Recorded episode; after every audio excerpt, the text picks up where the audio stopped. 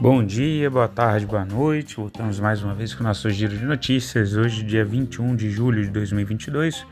Lembrando que as notícias aqui veiculadas não são recomendação de compra, de venda ou análise, mas notícias disponibilizadas pela grande mídia. Commodities: o petróleo Brent ele permanece ali na região dos 105 dólares o barril, tá? com, as crescen com crescente estoque de petróleo e gasolina, amenizando aí o, os temores sobre a escassez uh, da commodity. Né? O que, que a gente tem? Uh, num cenário de desaceleração econômica, tudo que é relativo então ao consumo ali de combustíveis fósseis né, para emprego na economia, é, ele vai ser, vai ter uma demanda menor. Então a gente está vendo esse essa menor busca pelo petróleo, com isso arrefecimento, queda ali nos preços do petróleo, tá? Uh, isso daí provavelmente deve vir a impactar então ali também até nos resultados da, das empresas, né? Que eles vão conseguir, por exemplo, Petrobras vai conseguir um spread menor ali de lucro se ela acaba cotando o combustível dela pelo, pelo valor internacional. Nos Estados Unidos, os índices de futuros de ações dos Estados Unidos eles operam em queda nessa quinta-feira, dia 21, tá? com os investidores se dividindo ali entre o otimismo de alguns bons resultados é, reportados pelas empresas. A gente está na divulgação do resultado do segundo TRI né, das empresas. Uh, e, mas o pessoal continua receoso também com o risco de recessão. Então eles estão nessa dualidade. Né? A Tesla, que divulgou o resultado, tá? ela reportou um, um resultado ali para o terceiro, para o segundo trimestre, tá? com números melhores do que o esperado. O lucro líquido da companhia cresceu 98% na comparação com o segundo trimestre de 2021 e aí teve um resultado ali de 2,26 bilhões de dólares, tá? A agenda de hoje é, lá no mercado americano, o mercado ele aguarda a divulgação dos números de pedidos de seguro-desemprego, o payroll, né?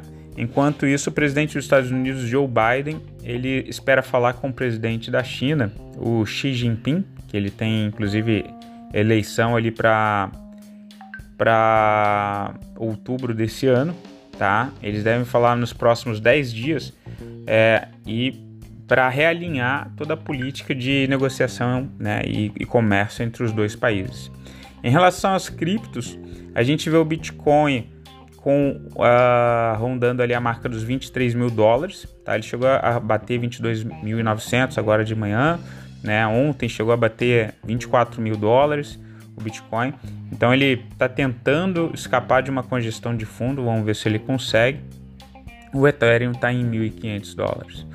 Na Europa, os mercados europeus eles operam em baixa, tá? Enquanto os investidores se preparam para o primeiro aumento de juros tá? pelo Banco Central Europeu, o BCE, eles vinham com juros negativos, né? Você emprestava 100 mil para o banco, eles te devolviam 98 mil e você ficava feliz por terem protegido o teu dinheiro. E, e agora não, eles vão viver um período de lucros, de, de, de taxa de juros positivos, tá? Algo que não acontecia há pelo menos 11 anos, tá?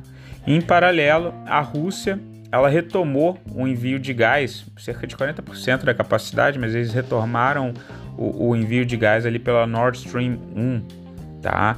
Mas ainda assim, eles retomando esse fornecimento de gás para a Europa, eles ainda estão com uma crise energética. Você vê, é, se você acompanhar noticiários do, da TVE, que é a TV espanhola, a Le Monde francês, o, o Deutsche Welle alemão, é, sempre mostram assim os, os, gestores desses países fazendo acordo com o Catar, é, renegociando com o Irã e com Venezuela, é, sempre buscando fontes alternativas ali de fornecimento de gás, tá? Ou petróleo.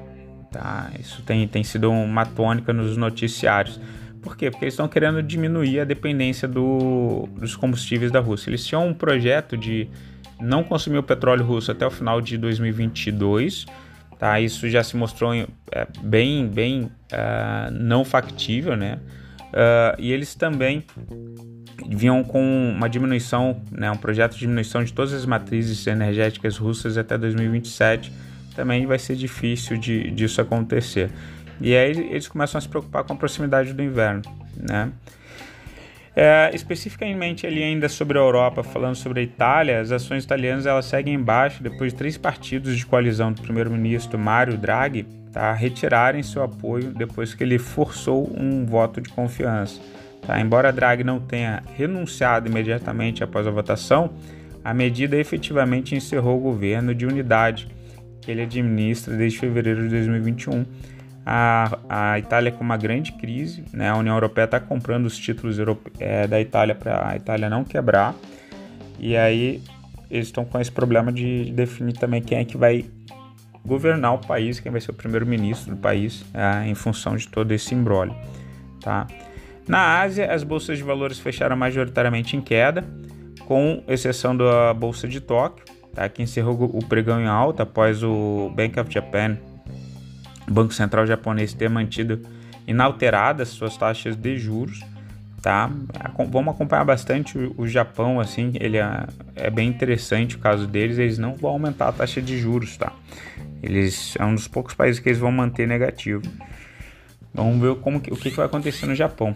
Uh, no Brasil, o cenário doméstico, a bolsa fechou praticamente estável, dividida entre a melhora do humor né, no, no mercado internacional, mas também uh, a queda dos preços das commodities que no início do dia de ontem jogou a bolsa para baixo. No final do dia que ela, que ela subiu e deixou um pavio para baixo.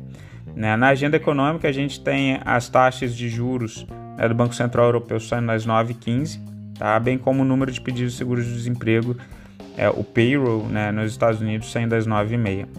No noticiário corporativo, a gente tem a BR Properties, a BRPR3, ela informou que foram concluídas hoje as operações de venda dos imóveis anunciados inicialmente em 18 de maio. Tá? A Embraer, MBR3, informou que a Nordic Aviation Capital a maior empresa de leasing de aeronaves regionais do mundo assinou um memorando de entendimento, né, um Memorandum of Understanding, é, para a Astro Aviation, com sede em Nairobi, no Quênia, para a conversão das duas primeiras aeronaves cargueiras do modelo E190F, aquele novo cargueiro da, da Embraer, né, que eles estão inclusive vendendo para a OTAN. Clabin, KLBN 11, a Clabin aprovou nesta quarta-feira a construção de uma nova unidade de papelão ondulada na cidade de Piracicaba, no interior paulista. Tá, então, mais investimentos aí, eles já fizeram Puma 1, Puma 2. Uh, e a Traders Club Trade 3 informou que assinou ontem um term sheet vinculante para aquisição da participação na Galícia Educação no valor de 2 milhões.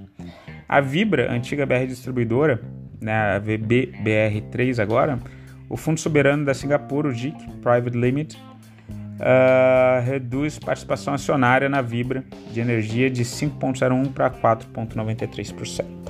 Pessoal, fico por aqui. Desejo vocês um excelente dia. Qualquer coisa, entre em contato. Beijo, tchau, foi.